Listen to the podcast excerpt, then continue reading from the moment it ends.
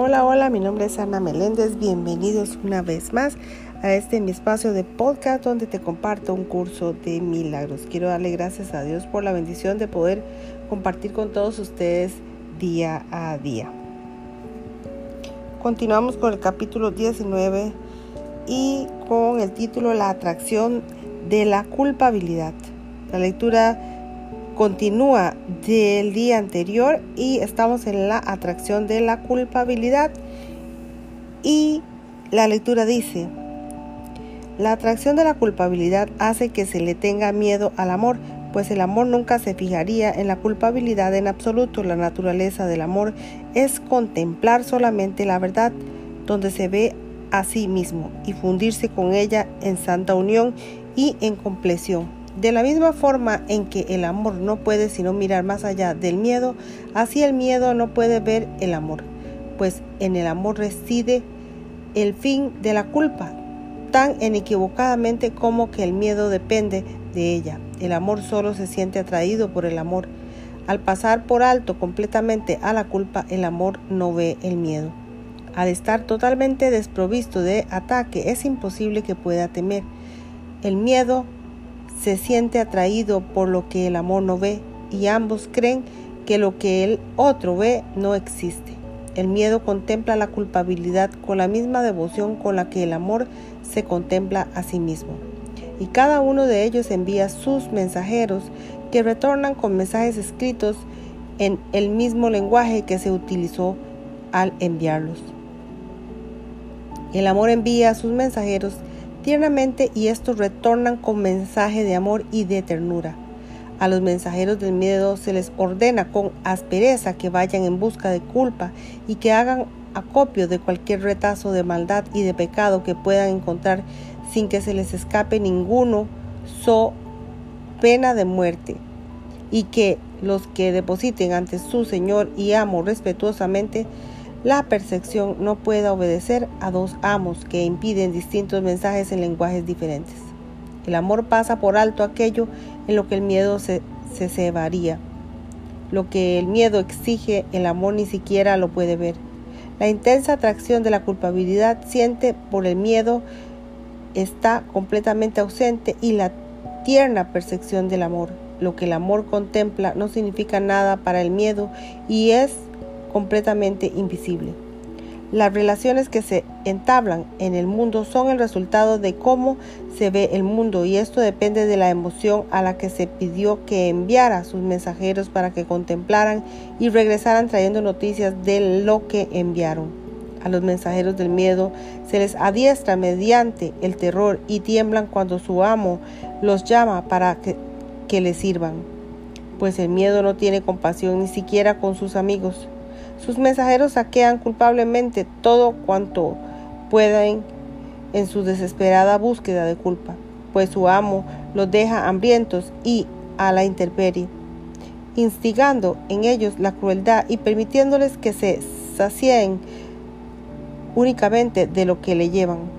Ni el más leve atisbo de culpabilidad se escapa de sus ojos hambrientos y en su despiadada búsqueda de pecado se abalanzan sobre cualquier ser vivo que vean y dando chillidos se lo llevan a su amo para que lo devore.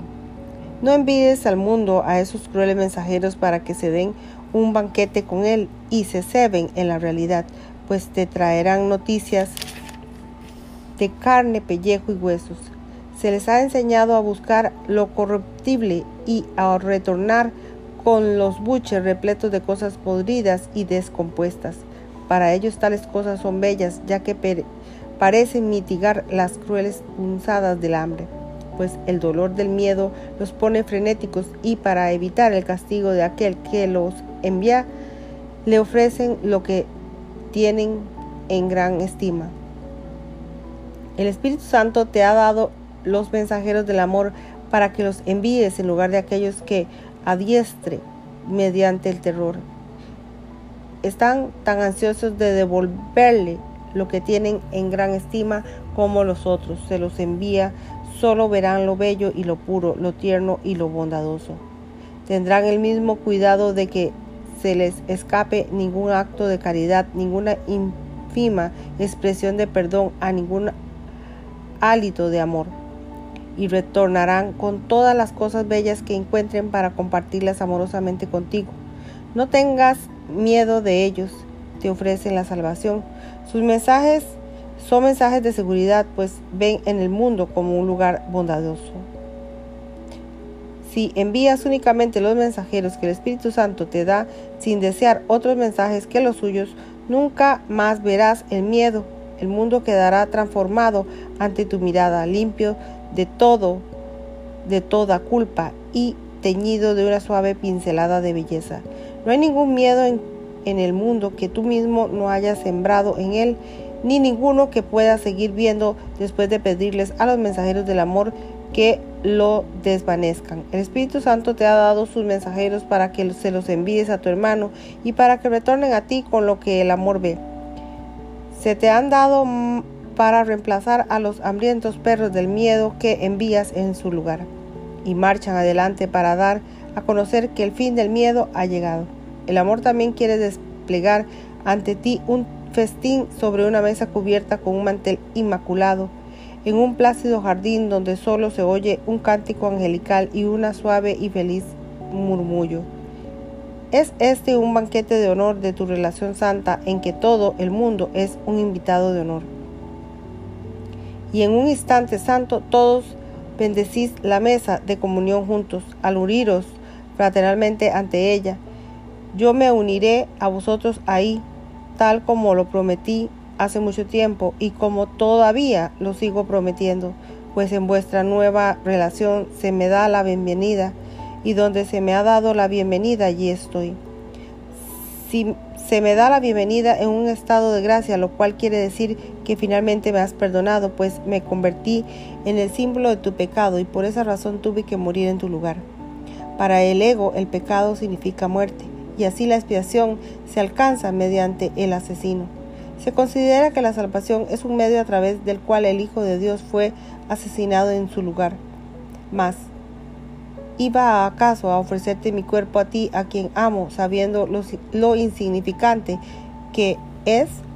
¿O por el contrario, te enseñaría que los cuerpos no nos pueden separar? Mi cuerpo no fue más valioso que el tuyo, ni fue tampoco un mejor instrumento para comunicar lo que es la salvación. Si bien no fue suficiente, nadie puede morir por otro y la muerte no espía los pecados, pero puedes vivir para demostrar que la muerte no es real. El cuerpo ciertamente parecerá ser el símbolo del pecado mientras creas que puede proporcionarte lo que deseas y mientras creas que puede darte placer, creerás también que puede causarte dolor. Pensar que podrías estar contento, satisfecho en con tan poco es herirte a ti mismo y limitarte a la felicidad de la que podrías gozar y recurrir dolor para que llene tus escasas reservas y haga tu vida más plena. Esto es la compleción tal como el ego lo entiende, pues la culpa se infiltra subrepticiamente allí donde se ha desplazado a la felicidad y la sustituye. La comunión es otra forma de compleción que se extiende más allá del cuerpo, porque se extiende más allá del cuerpo. Bueno, mis amores, hasta aquí termina la lectura del día de hoy. Que Dios me le bendiga hoy, mañana y siempre. Y nos veremos en una próxima, Dios, en una próxima lección, Dios mediante. Gracias, gracias, gracias, gracias infinitas.